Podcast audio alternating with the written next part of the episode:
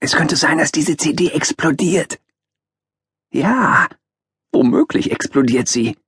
Ich sage das, weil deine Ohren gerade so nah an den Lautsprechern sind. Für deine Ohren ist eine explodierende CD vielleicht nicht so witzig. Falls diese CD nicht explodiert, dann macht sie zumindest Geräusche. Na klar, was sonst? Aber mal im Ernst. Ich meine Geräusche. Geräusche, wie sie eine Kuh macht, die stundenlang Gras gefressen hat und dann abends im Stall mal so richtig. Du weißt schon, solche Geräusche macht diese CD. Kuhgeräusche. Aber nicht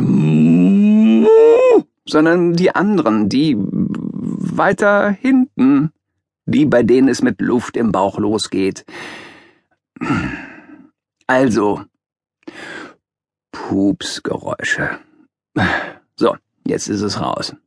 Pupsgeräusche sollte eine CD nicht machen. Eine CD bedeutet Musik und Kultur.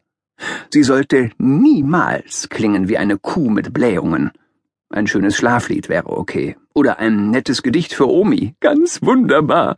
Die Pupsgeräusche dieser CD aber lassen Omis in Ohnmacht fallen. Muttis werden rot und Vatis laufen weg. Und womöglich denken die Leute, dass die CDs dieses Hörbuchs riechen. Oder schlimmer, dass sie stinken, was Quatsch ist. Dieses Hörbuch macht zwar unanständige Geräusche oder es explodiert, aber es riecht nicht. Kein bisschen. Doch Geruch hin oder her, CDs dürfen nicht einmal im Verdacht stehen zu riechen und Pupse zu produzieren. Punkt. Und das Wort Pups ist für das, was diese CDs an Geräuschen aufbieten, noch stark untertrieben. Ich müsste ganz neue Worte erfinden für die kommenden Kracher. Zum Beispiel Popo-Tornado oder Hintern-Hurricane oder heulender Hosendonner. Sowas passt besser. Vielleicht solltest du diese CDs also wieder weglegen. Hör sie nicht. Bitte. Hör was Anständiges. Aber wenn du dich trotz aller Warnungen nicht von diesem Abenteuer abbringen lässt, dann achte wenigstens auf deine Ohren. Und sag nicht, ich hätte dich nicht gewarnt. Also gut. Fangen wir an. Es geht in dieser Geschichte um Jonathan Vogel, neun Jahre alt um Jonathan, den kleinen Pupser. Jonathan, den großen Pupser, um Jo Raketenpo und um Schascha Zinsel. Doch beginnen wir mit Jonathan, dem kleinen Pupser. Kleiner Pupser wurde Jonathan nämlich genannt, als er noch sehr klein war. Und das kam so. Er lag einmal auf dem Wickeltisch und strampelte mit den Beinen, und seine Mutter versuchte, eine volle Windel unter ihm wegzuziehen und eine neue Windel unter ihm drunter zu schieben.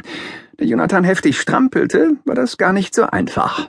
Herr Vogel, der Vater von Jonathan, stand daneben und guckte zu, wie seine Frau den kleinen Jonathan bei den Zappelfüßen fasste und dann geschickt hinten hochhielt. sagte Herr Vogel ob das so richtig ist? Die Mutter von Jonathan, die Arabella Vogel hieß, verdrehte die Augen. Vielleicht hat er was Falsches gegessen, sagte Herr Vogel. Hast du ihn denn auch mit dem guten Bio-Karotten mit Kartoffeln und Bananenmus plus Calciumbrei gefüttert? Ja, Bernhard, sagte die Mutter leicht genervt. Herr Vogel hieß nämlich Bernhard Vogel und Jonathan brabbelte vor sich hin.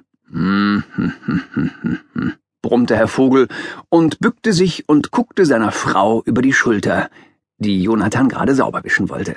Hast du auch die richtigen Wischtücher? fragte Herr Vogel und guckte sehr genau hin. Er wunderte sich, dass Jonathan plötzlich so sehr strampelte.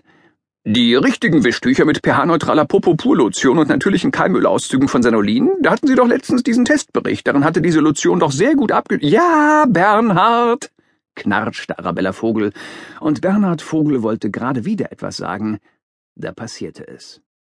Oh oh.